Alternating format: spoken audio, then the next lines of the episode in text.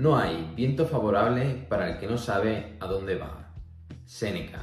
Empezamos con este podcast en el que vamos a hablar sobre la situación actual. Estamos en un momento en el que la elevada inflación está incrementando los costes de producción, hay problemas con la cadena de suministros, la guerra, caídas en los mercados de acciones y todo ello hace que nuestras emociones, nuestros sentimientos estén eh, comportándose de forma contraria a cómo deberíamos seguramente actuar como inversores de largo plazo. En este podcast vamos a hablar sobre Charlie Munger, vamos a hablar sobre la situación actual, pero sobre todo vamos a hablar sobre un gráfico que les hemos preparado en exclusiva desde oportunidadesenbolsa.com en el que eh, comparamos el sentimiento de mercado eh, gracias a los datos de la Asociación Americana de Inversores Individuales y el Standard Poor's 500 y veremos cuál es la situación de este indicador tan útil para momentos como el actual. Empezamos con el podcast de oportunidadesenbolsa.com, revista digital de inversión en valor en la que cada mes publicamos una revista presentando una compañía que cotiza a precios razonables. Es una filosofía de inversión en valor y de largo plazo y la compañía se presenta tanto para financieros como para no financieros y se explica con todo detalle. La rentabilidad media anualizada de las empresas presentadas hasta ahora, este mes hemos publicado la revista número 40, es de cerca del 80%, incluido el momento actual, y creemos que durante los próximos meses, trimestres y años la rentabilidad va a volver a ser todavía superior y eh, rentabilidades que por el momento ya están batiendo el mercado incluso a los mejores inversores de la historia. Pero ahora sí, empezamos con el podcast porque estamos en un momento de certeza, estamos en un momento en el que los suscriptores nos escriben, nos preguntan, oye, ¿qué hacemos con esta compañía? ¿Cómo lo ves? Eh, ¿Qué hacemos por aquí? ¿Qué hacemos por allá? Y eh, sí que es cierto que solo viendo los correos, nosotros siempre decimos, nosotros somos una revista de inversión, no podemos hacer, eh, responder directamente a los inversores porque eh, no realizamos asesoramiento financiero. nuestra revista es una revista de opinión, de información, y luego los inversores hacen con ella lo que crean. Siempre miramos de publicar compañías en las revistas para todos los tipos de inversor, para todos los eh, filosofías de inversión, siempre de largo plazo, siempre en valor, pero sí que es cierto pues, que hay compañías con estructuras financieras más fuertes, eh, compañías de elevada capitalización, compañías de pequeña capitalización, eh, compañías de elevado crecimiento, compañías value, como la que hemos publicado este mes, o compañías deep value, que como publicamos pues, el otoño pasado, que publicamos una compañía muy, muy deep value, una de las compañías más deep value que hemos publicado en oportunidadesenbolsa.com que ahora está extremadamente barata. ¿no? Y eh, en todo caso, eh, lo que miramos es que los inversores puedan decidir qué cartera hacen. Pueden hacer una cartera con eh, compañías de elevada capitalización, con estructuras financieras muy sólidas y un crecimiento pues, más, más bajo con las compañías que publicamos, o puedes hacer una cartera pues, más growth o, con compañías small caps más volátiles, pero que los rendimientos quizás, pues las cosas bien, pueden ir muy bien. Pero en todo caso, los suscriptores nos están preguntando y, eh, eso nos muestra que, hay dudas, que hay miedo y, es normal con la situación que estamos viendo. Y, bueno, vamos a mirar de responder algunas preguntas en abierto para que no sea un consejo ni una recomendación personalizada. Eh, recuerden que todo lo que vamos a comentar en adelante es opinión y por lo tanto eh, no debe considerarse bajo ningún concepto asesoramiento financiero. Empezamos hablando de Charlie Munger, porque durante este mes pasado el señor Munger dejó el cargo de presidente y CEO de Daily Journal. Es un hecho muy destacable porque eh, va a dejar de gestionar él solo pues, la cartera que gestionaba de acciones de Daily Journal, con lo cual eh, por el momento va a seguir como vicepresidente de Berset, o por el momento no se, ha comunicado, no se ha comunicado lo contrario, pero sí que es cierto que nosotros pues, podíamos seguir la cartera del señor Manger gracias a los movimientos que hacía en Daily Journal.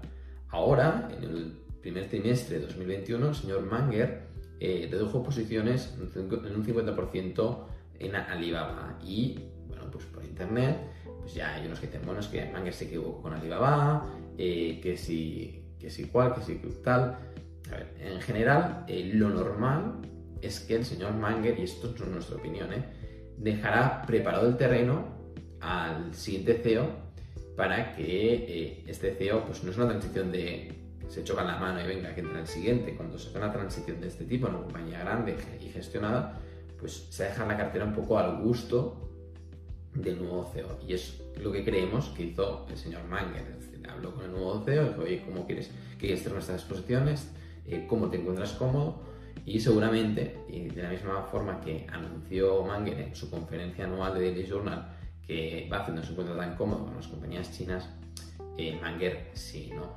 En los próximos, las próximas semanas hablaremos de compañías chinas, hablaremos cuando tengamos los datos de lo que ha hecho Ray Dalio con las compañías chinas. Ya les anunciamos que Goldman Sachs está incrementando posiciones en, compañías chinas eh, vía BIES, es decir, bueno, eh, todo muy contradictorio. No vamos a entrar en detalle con temas de empresas chinas, pero sí eh, que necesitamos hablar un poquito más de Charlie Munger, porque Charlie Munger en momentos como actual siempre te diría que eh, vieras la otra cara. Es muy interesante cuando hay caídas en el mercado tener en cuenta que las caídas se dan porque hay muchas ventas, se acumulan ventas, los precios van cayendo, pero detrás hay alguien que está comprando y hay que ver los dos, posicionamientos, el posicionamiento de la compra y el posicionamiento de la venta. Y evidentemente a corto plazo nadie va a tener la razón, es una cuestión, unos una, una razonable y numérica y matemática y, con unos argumentos claros y otros los harán básicamente porque tienen miedo y sus emociones les impulsan a eh, generar esa venta. Eh, vamos a ver el gráfico que les hemos presentado porque es un gráfico que habla por sí solo y vamos a ver la situación actual. En el gráfico, como eh, pueden ver en pantalla, que nos están escuchando en YouTube, los que nos están eh, escuchando vía Spotify, Google Podcast, Apple Podcast y las demás ebooks y las demas plataformas, en el blog de oportunidadesenbolsa.com vamos a colgar este gráfico. Si lo quieren compartir en las redes, eh, no nos importa, tienen todos los permisos siempre que nos saquen, pues que lo han, ya hemos puesto que debajo lo hemos editado nosotros, hemos puesto, el origen de los datos. Si lo comparten, eh, bueno, pues adelante, no nos importa. En todo caso, está en el blog de oportunidadesenbolsa.com, se lo pueden mirar con todo detalle y ahí lo tendrán en formato eh, fotografía. ¿no? ¿Y qué nos dice este gráfico? Pues es un gráfico que cruza el sentimiento de los inversores individuales, eh, la media de este sentimiento de las últimas ocho semanas. Hemos cogido la media porque eh, de semana a semana fluctúan muchas emociones y fluctúan siempre en, función de si hay caídas, pues el sentimiento es menos alcista y si hay subidas, el sentimiento es más alcista, es lineal y nuestros miedos en bolsa siempre van alineados con estas caídas. Es decir, si tú tienes tu cartera que va subiendo eh, mes a mes, mm, curiosamente la mayoría de la gente tiene menos miedo que cuando se está desplomando. Cuando realmente, cuando tú tienes una cartera que va subiendo mes a mes, es cuando has de empezar a ir alerta y ir pensando en un poco de posiciones porque en cualquier momento puede, venir una corrección. Y cuando llevas eh, meses, trimestres o un año entero con correcciones, es cuando has de ir pensando en acumular más acciones porque tarde o temprano se va a dar la vuelta y vas a poder vender más caro. Pero en todo caso, los sentimientos son los que son, todos somos humanos y, además ahora estamos en un momento en que las noticias pues, eh, son muy complicadas de asimilar, ¿no? Que si nuevos confinamientos en China, que si problemas en el puerto de Shanghái, que si la guerra con Rusia y Ucrania, que si que son los problemas de suministro, que es la inflación, es decir, la cantidad de frentes que hacen que nuestra cabeza y nuestras emociones dificulten el razonamiento objetivo son muchas, no son muy amplias y, es completamente normal, ¿no? Pero eh, hemos de partir de la base y es una base eh, que es la base al final más razonable y que más éxito tiene para los inversores de largo, plazo es que nadie puede predecir el futuro. Y la experiencia nos ha dicho que cuando compras compañías en las que hay una elevada incerteza, en el momento en el que las compras y los precios están por los suelos porque hay mucho miedo, que incerteza no es riesgo, eh, luego cuando todo vuelve a la normalidad, esas compañías pues cotizan a precios mucho más elevados y, y tú los puedes comprar pues, mucho más baratos. Y esa es eh, un sentimiento contrario, ¿no? Cuando el año pasado publicábamos Scorpio Tanker, eh, todo el mundo estaba pensando en los coches eléctricos eh, y, en la energía renovable y nosotros decíamos, no, no, es que al final la gasolina, el diésel y los demás productos limpios de petróleo, los productos refinados, se van a seguir utilizando en el futuro porque la transición no va a ser tan fácil como la pintan y, invertíamos en una compañía o publicamos esta compañía en la revista podcastdemos.com el momento en que nadie quería ni, ni, hablar de este tipo de compañías, ¿no? O cuando publicamos Energy Transfer en la primera de 2020 pasaba un poco lo mismo, ¿eh? nadie quería ni ver este tipo de compañías y ahora son las compañías que si las tienen en cartera seguramente serán las compañías que mejor les están viendo las cosas, ¿no? Que son las que más están subiendo, las compañías energéticas, las compañías de transporte de, productos eh, energéticos y, relacionados. Pero bueno, vamos al gráfico que, sí, nos estamos viendo mucho. Es un podcast que creemos que es importante no dejarnos nada, pero empezamos con el gráfico. Este gráfico eh, que habla de, esta parte de, por un lado tenemos en la línea azul eh, la variación del sentimiento alcista de media las últimas ocho semanas y luego hemos cruzado pues el gráfico del SP500 en escala logarítmica. En escala logarítmica, pues la forma de ver la variación porcentual real del índice. ¿Y qué vemos? Pues bien, que este índice, cuando el sentimiento puede ser alcista, bullish, ¿vale? Que son los toros con los cuernos impulsan los precios a la alza, bearish, que es decir, bajista, que son cuando los osos con las garras impulsan los precios a la baja, hay toda esta jerga de Wall Street, y eh, luego el el sentimiento neutral. Pues bien, eh, hemos cogido únicamente el, bullish porque es suficiente, por el resto pues, es la diferencia. Y cuando el sentimiento está en la zona del 25%, es decir, que cuando la media del sentimiento alcista llega a los mínimos del 25%, quiere decir que todo el resto del sentimiento, el otro 75%, o es sentimiento bajista o es neutro, pero en todo caso no es alcista, coincide con eh, importantes caídas de mercado de acciones y, lo más importante, ya lo vamos a ver en el gráfico, en mínimos de mercado de acciones y posteriores subidas eh, durante los siguientes años. Pues bien, vamos a ver, año 2003, el sentimiento de mercado medio de las últimas 8 semanas, sentimiento alcista, llega a la zona del 25% y estamos en 6 de marzo del 2003, después del desplome de acciones de la burbuja.com, veníamos de un sentimiento alcista que había llegado a superar el 60% en finales del año, principios del año 2000, y luego en el año 2003 teníamos el sentimiento alcista en mínimos históricos que no se daban desde principios de los años 90. Viene el ciclo alcista hasta el año 2007 y luego de nuevo nos podemos encontrar con este sentimiento al 25% alcista únicamente en 5, la semana del 5 de marzo de 2009. Es decir, de nuevo volvemos a estar en el mínimo del mercado, en el momento en el que el mercado se vuelve alcista y vuelve a darse otro ciclo alcista. Luego se vuelve a dar en el año 2016. En el 2016 veníamos de una tendencia alcista del, año 2009 al año 2016. En el año 2015, el señor mismo, el mismo año, el mismo rey Dario anunciaba pues, la gran apocalipsis. No ha sucedido. Eh, ha sucedido otras cosas, pero en el mercado no ha habido la gran apocalipsis. Pero el sentimiento fue muy bajista y en el 14 de enero de 2016 el índice también de sentimiento volvió a estar por debajo de este 25% y posteriormente, en el año 2016, el SP500 se ha más que doblado, ¿no? Con lo cual, bueno, en los siguientes seis años los rendimientos fueron muy, muy buenos. ¿Cuál fue la siguiente vez, después del año 2016, que el índice volvió a estar por debajo del 25%? Pues eso lo pueden imaginar. A principios del año 2020, con la pandemia del COVID, ¿no? En el 30, la semana del 30 de, de julio de 2020, el sentimiento volvió a tocar esta zona los 25, del 25%, el sentimiento alcista, el 75% estaba un neutro bajista y estamos en inicios de 2020. Hay que tener en cuenta que es la media de las últimas 8 semanas, es decir, Y durante ocho semanas, durante dos meses, el sentimiento ha sido muy bajista, ¿no? Por lo cual, pues en junio, en julio, extremadamente bajistas y ya veníamos de toda una primavera ya con sentimientos muy bajistas en 2020 y eh, desde que los vimos en, primera persona porque ya estamos publicando revistas. Y eh, ahora mismo, en la semana, la última semana del mes de abril de 2022, volvemos a tener este índice de sentimiento en la zona del 25%.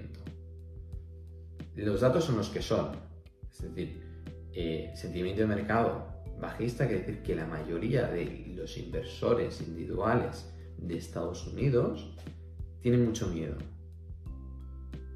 La mayoría está huyendo del mercado. Compañías como Facebook, Netflix, Amazon se están desplomando. Compañías famosas, de moda, se desploman. Otras compañías que no están tan de moda llevan todo el año desplomándose. Y ahora el sentimiento es más bajista que nunca. Si crees que ganar dinero en bolsa es hacer lo que hace la mayoría, estás equivocado. Ganar dinero en bolsa es necesario actuar como no lo hace la mayoría. Mm, en bolsa no hay dinero fácil, en bolsa hay eh, inversión, hay los inversores de largo plazo y luego hay otro tipo de inversores. Pero los inversores de largo plazo, por definición, todos ellos compran barato y venden caro y solo siguen algunas reglas. Una, elegir bien las compañías y la otra, operar de forma contraria a la mayoría. Si haces la mayoría, lo mismo está haciendo la mayoría, vas a vender en mínimos. Y sería vender como en marzo 2009 o en marzo 2003 y fueron los mínimos de mercado. O en 2016 o en la primavera de 2020 y luego perdiste todo el rally alcista de finales de 2020 que fue en, corto plazo los mejores rallies alcistas de la historia. O puedes ahora también entrar en pánico y irte y salir porque tienes miedo. Pero tú las compañías son las mismas. Amazon está anunciando peores resultados, pero sigue ganando dinero. Facebook sigue ganando dinero. De lado que se ha desplomado su precio de libros, ahora cotiza por menos de 0,4 veces el precio de libros. Prácticamente no tiene deuda, tiene un balance maravilloso. Y la compañía sigue creciendo a más del 25%. Eh, lo que está sucediendo ahora es que hay miedo. Hay miedo y hay ventas en cadena. Luego hay muchos inversores eh, que utilizan las tendencias para comprar y vender acciones y utilizan límites de venta y venden cuando las acciones caen. Es decir, eh, venden en, caídas y compran en subidas. Bueno, comprar caro y vender barato. Lo contrario que hacen los inversores en valor, ¿no? Comprar barato y vender caro. Y eso es lo que está sucediendo actualmente. Entonces, en, una situación como la actual, en que tenemos un sentimiento de mercado que nos está diciendo, oye, estadísticamente eh, estás en un momento en el que seguramente eh, no estás ni mucho menos en, una posición de comprar caro, ni todo, sino más bien todo lo contrario. Es decir, sí que puede caer más. Seguramente la semana que viene a lo mejor tenemos la suerte, porque no es una desgracia, es una suerte, de poder comprar acciones más baratas. Porque la volatilidad es la que es y el sentimiento es el que es. Quizás sí, ¿eh? porque nadie tiene una bola de cristal es la premisa. Pero, ¿realmente crees que estas compañías están desplomando? Eh, ¿Van a dejar de funcionar? ¿Van a dejar de ganar dinero? ¿Van a dejar de crecer? ¿Cómo van a estar de aquí 5 y 10 años? ¿Cuál va a ser su situación? Y tú como inversor, cuando decidiste invertir en compañías cotizadas, ¿Cuál era tu objetivo? ¿Cuál es tu objetivo? ¿Cuál es tu filosofía de inversión? Es decir, ¿tú eres un inversor de largo plazo? Porque si eres un inversor de largo plazo, ¿por qué valoras tus rendimientos en función de lo que ha pasado en los últimos 6 o 12 meses? Si eres un inversor de largo plazo, ¿cómo vas a actuar actualmente? Es decir, eh, tú no puedes saber lo que va a pasar en la bolsa, ni tú ni nadie, eso es importante, ni tú ni nadie, nunca nadie lo ha sabido. ¿Por qué? Hay factores externos que nadie puede prever y luego hay las emociones de las personas que tampoco nadie puede prever. Y solo con estos dos factores es imposible predecir lo que va a pasar en la bolsa. Pero sí que sabes la valoración de las compañías en las que crees, sí que sabes cómo lo han hecho esos equipos, cómo se han llevado a cabo esos proyectos y lo más importante de todo, si tienes una filosofía de, inversión marcada, que en nuestro caso siempre es la filosofía de inversión en valor y a largo plazo, sabes cómo has de actuar en momentos como el actual. Y no hay duda. bajo nuestro punto de vista, no hay ninguna duda, en absoluto. El tema es, ¿cojo toda la liquidez y la pongo ahora o la voy repartiendo durante las próximas semanas? Pero no hay más. Es decir, invertir toda la liquidez, yo no, yo no tengo ninguna duda. Y aquí os voy a dar mi opinión personal como director de PronetNS.com. Llevo más de 25 años invirtiendo, empecé muy joven invirtiendo todos mis ahorros. Soy consultor de bancos de inversión y la rentabilidad media anualizada de las empresas que hemos presentado en la revista supera el 80%. Y es mi opinión, pero yo voy a seguir invirtiendo. Y voy a poner toda la liquidez que tengo disponible, toda, absolutamente toda, durante hoy y las próximas semanas. ¿Que me equivoco? No lo sé. Voy a elegir las compañías que más me gustan, que mayores convicciones tienen y que más se alinean al portfolio que me estoy creando. Y cada uno creará su propio portfolio. Y no pueden preguntar, oye, pero ¿dónde inviertes? No, no. Es que esa reflexión la debe generar cada inversor, porque cada inversor va a decir en qué compañía se siente más cómodo y en qué compañías quiere decidir invertir una mayor cantidad de dinero, porque son sus dineros, es su ahorro y la decisión ha de ser propia, ha de ser del propio inversor. Porque si no sentimos cómodos con nuestra cartera, y no vamos a poder dormir tranquilos. Y hemos de dormir tranquilos porque sabemos que hemos invertido en compañías en las que creemos, en las que confiamos, en un equipo directivo que nos gusta, con una estructura financiera sólida y que sabemos que a largo plazo ese negocio o esos negocios van a seguir funcionando y que la bolsa está loca y siempre lo hemos dicho, está muy loca la bolsa. Un día se te desploma un 50% y luego durante el siguiente año te sube un 150%. Y, y es que es así la bolsa. Y entre medio, los inversores lo único que podemos hacer ante esa locura, ante esas emociones de pánico total, es aprovecharnos de ese pánico, pero aprovecharnos de esos inversores eh, que no saben a dónde van, esos eh, especuladores que, que, que, persiguen las tendencias de, del pánico de venta, de, las saltadas de stop loss, del apalancamiento excesivo de los inversores, aprovecharnos de todo esto y tomar cartas en el asunto y comprar barato cuando se da la oportunidad. Luego, que que la semana que viene o ya he invertido en American LED y de aquí seis meses aún está más barato, pues me he equivocado. O a lo mejor tengo más liquidez y puedo seguir invirtiendo. Pero no lo puedo predecir. Lo que está claro, y esto también es muy importante que lo tengan en cuenta, es que como no sabemos lo que va a pasar, lo que está claro y siempre se ha demostrado es que no, lo que no puedes hacer es quedarte fuera del mercado. Porque si te quedas fuera del mercado y dices, no, ¿sabes qué? Que como está todo muy movido, voy a quedar fuera del mercado, voy a mantenerlo todo en liquidez, voy a venderlo todo a precio de derribo y de aquí seis meses, cuando se normalicen las cosas, ya entraré. Pues a lo mejor ya entras tarde, porque no sabes cuándo, cuáles van a ser las semanas en las que va a subir todo. Y, no lo vas a saber tú ni nadie. Con lo cual, mantenerse dentro del mercado es la única manera de asegurarse de que vas a estar dentro de los movimientos del mercado, alcistas y bajistas. Y lo único que puedes hacer es, en momentos en los que hay mucha euforia, incrementar la liquidez para tener esa caja disponible para cuando venga el pánico comprar y reducir la caja libre del efectivo para en los momentos de pánico para comprar barato. Y esa es un poco la, la, maniobra que, hemos de tener. Otra cosa que no es que yo quiero comprar una casa el año que viene, pues a lo mejor deberías, ya antes de, que, de estar ahora metido en el ajo en plenas caídas, pues haber incrementado más tu liquidez si lo querías tener en corto plazo, pero si somos inversores de largo plazo, no significa comprar ahora para vender la semana que viene ni el año que viene. Significa a 5 años vista, 10 años vista. los rendimientos, los mayores rendimientos de la historia, los rendimientos que te pueden solucionar la vida de ti y de tus hijos, son rendimientos a muy largo plazo. Y si das con compañías adecuadas y compras en los momentos de pánico, los rendimientos son realmente extraordinarios. Y la historia lo dice y, así lo están demostrando continuamente los mejores inversores de la historia. Dejamos aquí el podcast, creemos, creemos que, en particular yo he sido claro, eh, he hablado muy claro sobre la situación, esperamos que les haya sido de utilidad.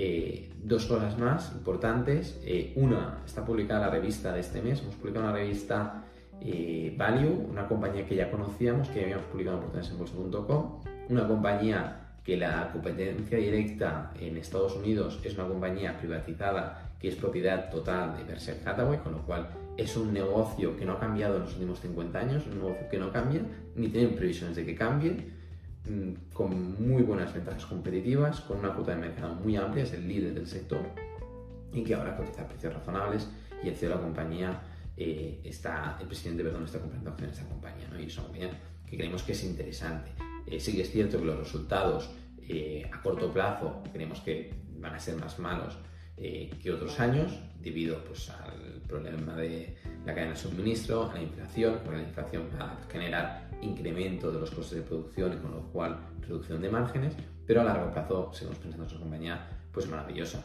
Y además para los suscriptores, la semana que viene vamos a publicar un vídeo exclusivo para suscriptores y vamos a darle pues un repaso a toda la cartera, vamos a dar un poco de opinión para todos los suscriptores sobre la situación actual y sobre qué compañías creemos que tienen más potencial o, o y pasar nuestra opinión. Y vamos a explicar un poco eh, sobre todas las compañías que hemos ido publicando en potenciamucho.com, qué compañías eh, siguen un estilo y qué compañías siguen otro para que lo entiendan aquellos que son más novatos, porque en Innove tenemos eh, inversores, suscriptores que son gestores de fondos, analistas, jefes de análisis de bancos de inversión, hasta médicos, ingenieros, eh, camareros, tenemos de todo, ¿no? y con lo cual el conocimiento es muy, muy dispar y, también tenemos desde inversores jóvenes que llevan muy poco tiempo invirtiendo a inversores pues, con edades más avanzadas, con patrimonios más amplios que curiosamente están, son los que están más tranquilos. la experiencia eh, en bolsa es, sin duda eh, una maravilla porque es la que te permite saber lo, cómo ha pasado anteriormente y cómo actuaste y cómo debes actuar ahora. Y al final siempre decimos, la mejor manera de aprender a invertir es invirtiendo. No conozco ningún futbolista que haya aprendido a jugar a fútbol mirando libros. Y, y invirtiendo es lo mismo. Si no estás en el ajo, si no tienes tu dinero puesto ahí no vas a saber eh, lo que sientes cuando hay estas caídas y, no vas a saber cómo actuar o cómo actuaste o dejaste de actuar en ese momento. ¿no? Eh, lo dejamos aquí, esperemos que les haya sido de utilidad. Si les ha gustado el podcast, eh, recuerden poner un like y en suscribirse al canal para no perderse ninguna novedad. Recuerden que el gráfico está en el blog de oportunidadesenbolsa.com y lo pueden consultar y compartir con quien quieran. Esto es todo, nos vemos, hasta la próxima.